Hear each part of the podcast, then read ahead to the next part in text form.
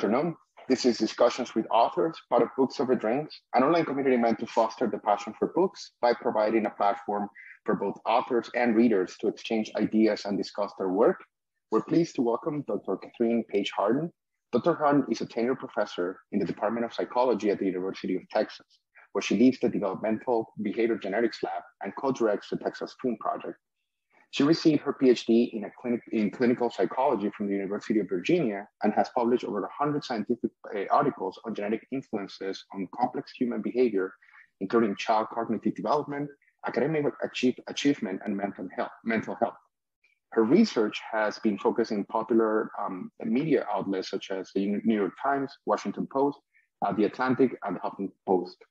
She's joining us today to, to discuss her book, The Genetic Lottery, uh, Why DNA Matters for Social Equality. The book covers foundational concepts about genetics delivered for a general audience while exploring and explaining the field of genetics in the context of how genetic variances correlate with academic outcomes. An interesting and quite a provocative premise meant to draw our attention to the facts and away from what the author calls the interpretive vacuum that political extremists have been happy to exploit for so long.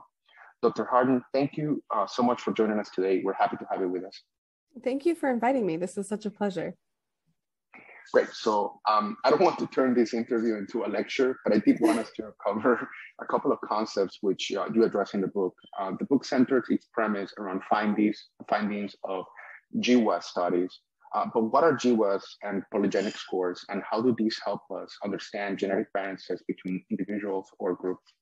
Yeah, so a GWAS is a genome wide association study.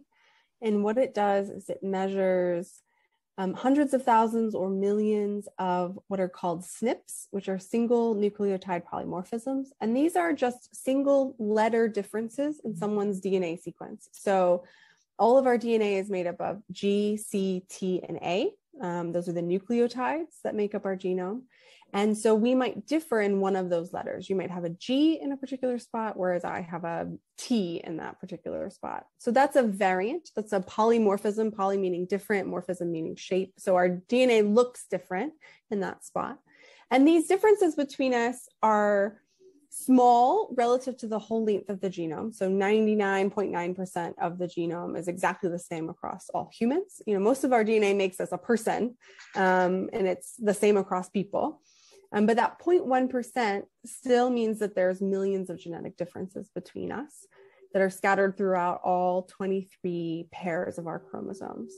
So, what a genome wide association study at GWAS is doing is it's measuring those genetic differences between people, um, typically in a lot of people. So, in our most recent study, we were measuring um, genetic data on one and a half million people about. And it's correlating each one of those differences with some outcome that you've measured. So if the outcome is height, you're looking and saying, does, you know, people who have the G version of this, are they taller or shorter than people who have the C version of this, for instance? Um, and then, so there's a couple things to note about that.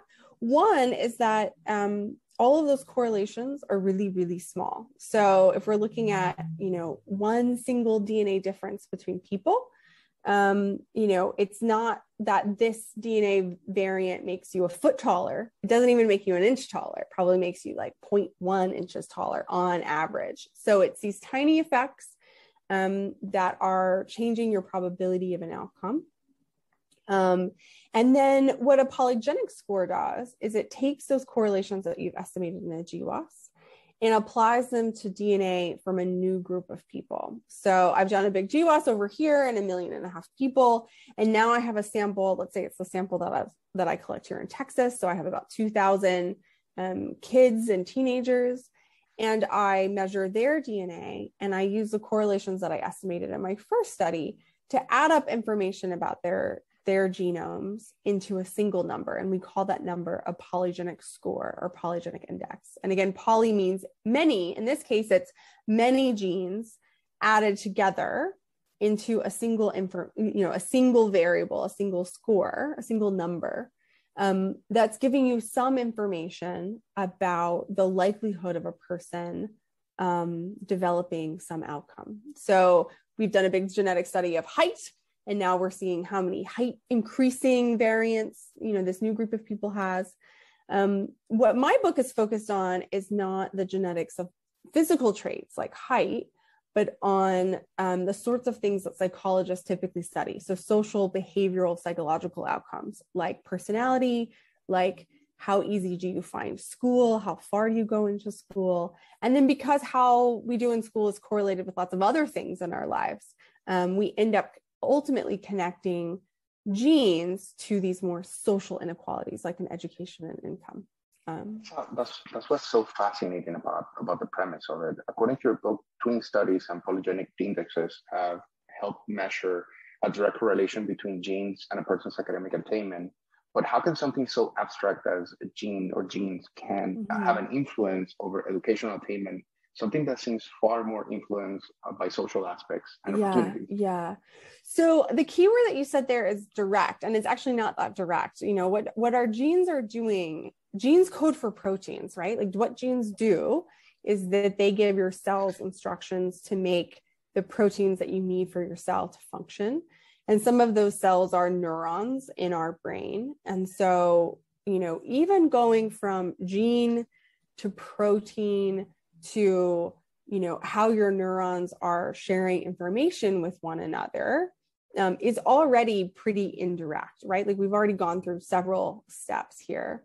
Um, but we can start to think about how these chains of events go together. So, you know, you have a gene and it codes for a protein. And that protein is a receptor that um, uh, is what nicotine binds to when you smoke cigarettes, right? Well, if you like nicotine more, right? If you find it more rewarding, if you find it more anxiety producing, you're going to smoke more. If you smoke as a teenager, are you that might change who your friends are because kids who are smokers, who do they hang out with as the other smokers, right? So that boundary between biology and behavior and society starts to get blurred together because you know we have these more direct effects of our genes on our biology but then we're going through our lives as you know in this so these social worlds where people are responding to our behavior and we're creating our social environments on the basis of our behavior. So those are not direct and also they they're not it's not nature versus nurture right? We're thinking about um, genetic effects that often operate through these kind of social factors um, and another example is we can think about you know some of the genes that are correlated with going further in school um, influence are you a morning person or you an, an evening person right and you can think about like well my kid's school starts at 7 30 in the morning and I have to drag like drag them out of bed like every single day. It's this battle, right? Like you have to get up, you have to get up. We're going to be late to school. And I'm doing it all bleary eyed because I'm not a morning person either. Um, so you, we can we easily think about like, well, our biology affects our, you know, some aspect of our temperament. Like, are we a morning person? But then we have a social system that's totally set up for you know the morning people and not the evening people in our society like what if school always started at 1 p.m your whole life like you got to sleep in until 10 a.m every day right like your experience of schooling would be different um, so we have you know this biologically influenced predilection and then we have a social environment and then there's a match or mismatch between those. And so you can think about how you know at every point along the educational process are you the sort of person that likes to sit still in your classroom or are you the sort of person that feels like anxious and edgy if you had to be you know sitting still. Like just sitting through this interview is going to make you want you're going to listen to it while pacing around right? Those differences matter in how school systems treat us. So that's the argument. Is not that you know there's something destined in our genes about our education. It's um, the systems that we go into we don't all go into them to, with the same sort of suite of advantages and disadvantages. And those those biological differences between us matter. They play out over over the course of our lives. What would you say if it's not sort of like a direct effect of it uh, what would you say that is the predictive value or how much do these genetic variances matter in the yeah. of a person's um, educational attainment Yeah. So what we generally see is that the correlations between educational attainment, so just how far did you go in school? Did you stop after the end of before the end of high school? Did you go on to college? So the correlation between that and a polygenic index, which again is, you know, kind of adding up information about your DNA variants. Um, it accounts between the the newest version of the study, it accounts for about 17% of the variance or a correlation that's a little bit greater than, you know, 0.35, you could say 0.4. Um, so, you know, on the one hand, that's not destiny, right? If we're if we're accounting for 17% of the variance, that leaves 83% of the variation that's not accounted for. On the other hand, it's about as strong as we see correlations between educational attainment and variables like family income. So, to the extent that um, you know richer children have an advantage in the U.S. in terms of how far they go in school compared to poorer children, we're seeing about a similar type of effect, magnitude of effect, size of an effect when we're looking at these measured genetic variables. Um, so they're not useless. It's not zero. They're not destiny. They matter about as much as the other kind of um, lotteries of birth that we're used to thinking about um, when we're thinking about social inequality. Now, you mentioned earlier um, correlation, and, and let's yeah. talk about correlation and causation a little yeah. bit. Uh, in your book, uh, you mentioned a study in Estonia, I believe, where uh, polygenic index from a GWAS um, for educational attainment measured genetic variances related to educational attainment pre and post Soviet occupation. Now, the study yeah. found that the polygenic index accounted for a significant number of genetic variances in the post-Soviet group. And even in your book, I do remember um, that you didn't go to say that shifts in women's um, access to education also had an effect mm-hmm. on the mm-hmm. polygenic indexes related to women's education, uh, the educational outcomes. So wouldn't then the opposite be true? Um, meaning the social change and environmental change is having an effect ultimately on genes? Yeah, definitely. I mean, so so again, I think this is back to you know getting out of this mindset that it's either genes nature or nurture. And and we're always talking about genes are operating through the environment and in interaction with the environment. So you know we can think about um uh that those two examples are great ones where you have a polygenic index that's associated with educational attainment but if you live in a totalitarian regime or you're a woman in the early 20th century and you're literally not allowed to go to many colleges, it doesn't really matter what your genotype is, right? Like you could have all of the kind of education promoting um, uh, alleles, you know, that exist on Earth, but there's no opportunity for them to be expressed because there's no opportunity to go in school. And that's not a sign that the genetic information is worthless. In fact, I think it's a sign that the genetic information is a really useful tool for for seeing these types of contexts where the the genome matters more or less where are the you know where do people um you know where are there opportunities that um, expand differences between people because people are more able to, to take advantage of opportunities. Um, and also, what are the type of contexts in which people who um, are very at risk are still doing really well? So, I'll give you another example. We looked at this in terms of, and I write about this in the book, we looked at this in relation to math classes that students take. And what you see is that advantaged high schools in the US they really buffer the students who have a low polygenic score from dropping out of math, right? Which is telling us something that fits with our other knowledge of how privilege works, right? That like there's this kind of um, glass floor where privileged kids, like it kind of doesn't matter if they have problems, they still don't fall beneath it because their environment is buffering them from um, from kind of falling out of education in a certain way. So we also see that with genetics that people who have you know genetic variants that are associated with struggling in school don't struggle as much when they are in these kind of more advantaged more well-funded um, uh, schools where you know everyone's on the college pipeline and it's not really a choice for them to like not take geometry right? Like they're still going to stay in school. Um, so we're almost always looking at this interaction between nature and nurture.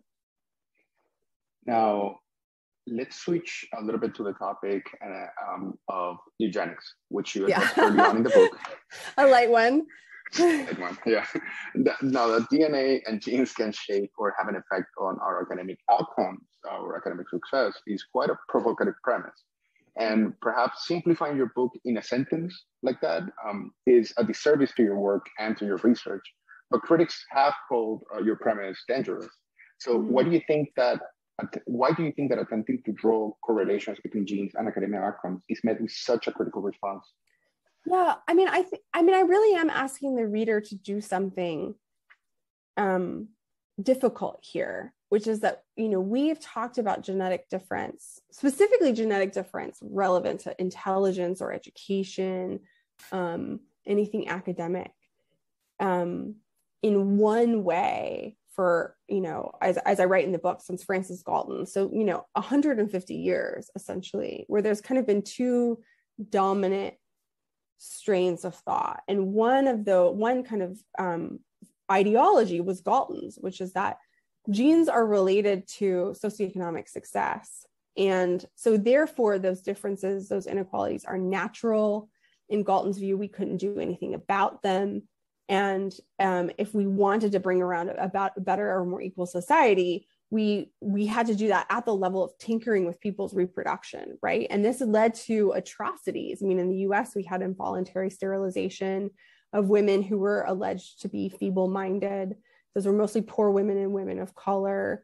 Um, so you know there was a, a an observation. People might differ with something related to heredity that matters for how they're faring under this, you know, kind of emerging capitalist society.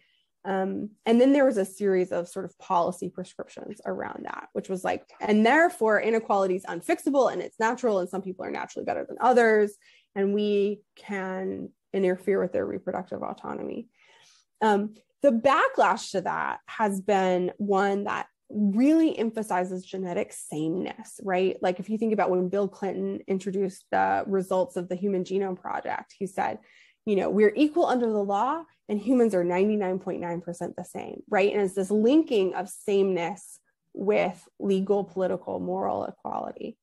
So what I'm asking for people to do is do neither one of those things and say, can we recognize genetic differences between people and then not say, okay, so that means some people are better than other people and there's nothing we can do about it, but actually do what we've done for other domains of biological difference, right? So, you know, in American society, we can say, for instance, well, maybe part of your sexual orientation is shaped by your biology. And that doesn't mean that one sexual orientation is inferior or superior to another. It's this is a difference that exists. And our society needs to recognize, accommodate that difference so that everyone can relate to each other as equals. We're, we're more accustomed to talking about different genetically related difference or biological difference um, at the same time as as is valuing equality when we're talking about genetic differences related to sexual orientation or mental illness for instance you know it's very rare to meet someone today who thinks that like schizophrenia and depression are not influenced by your genes in some way. Um, what's been lagging is the conversation about genetics related to education. And i think the problem is not that you know really the problem isn't the idea that our bio- biology influences how we do in school. I think it's that we've constructed such a hierarchy around school performance in the us and um, and so it's when people attach that hierarchical view of education to the genome that's when we start to get into to uh, to problem.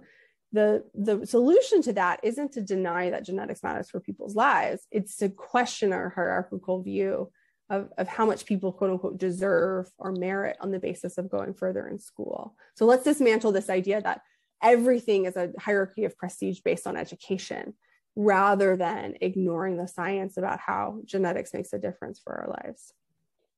Now, let's assume that uh, there's an overall consensus and that and that does happen and the society gets yeah. behind the idea that uh, of accepting that genetic variances predict um, um, educational outcome the idea of of gene editing to impact education is absurd no. and i'm yeah and i'm not in any way advocating for that So I want to just jump in here and say that Americans on average already think that genes influence intelligence, academic achievement, school performance. Like if you ask lay sample, you know, non-scientists, lay samples of Americans, how much do genes influence these things? They almost never say zero. The average response is definitely not zero. So there's this weird knowing and unknowing. Americans already know this. There's just been no, um, very little scholarship to help them make sense of what that means and how to reconcile it with some of their other moral and political values. Really, the only people who think that genes don't matter for education are some very highly educated academics, which is ironic in a way. Now, but then what can the field, specifically, what can the field of genetics offer to inform practical aspects of our lives yeah. from social programs to policy? Or is it the role just to act merely as an observer of social change? Yeah. So, I mean, I think one thing is just about like, we like knowing things about human development, right? Like, part of science is doing basic research to learn more, and you never quite know how it's going to end up being ultimately useful. That being said, I think, you know, a major, um, a major myth, misconception that gets in people's way here is this idea that there's genetic stuff here and the only way to change it is through tinkering with people's biology, right? Like that if something is genetically caused, it has to have a genetic or biological solution. Um, and that's obviously not true, right? Like if you wear glasses, you have had a genetically caused differences in your functioning that we do not CRISPR your genes in order to fix your eyesight. We give you an environmental um, an intervention. I, you know, an example I talk about in the book is speech therapy, right? Speech pathology problems are very highly heritable in childhood. Um, we do not fix children who have a speech therapy problem by gene editing them. We send them to speech therapy, right? And we we teach them how to do the things that come more easily to children who don't have genes that make them vulnerable to a speech and language development problem. Um, so, you know, what we're trying to do in clinical psychology and developmental psychology and education in and um, economics and in policy evaluation is figure out what are the things I need to change in the environment that are going to be that, that are going to cause the most consistent changes for the most for the most people, right? Like, what are my most high priority um, targets for intervention research? Um, once you give up the idea that genetics causes can only be uh, uh, addressed using biological interventions, and instead realize that genes can be a clue, a really valuable clue about the pathways of human development that can tell us about well where are the environments that we need to push on right? And this is really intuitive when we're thinking about like drug development right? So it's like okay i'm going to find this gene and it's associated with cancer and i'm not going to then crispr someone's genes. What i'm going to do is figure out well the gene affects this pathway and then i can intervene on this pathway using this drug. And that's going to be how i influence things.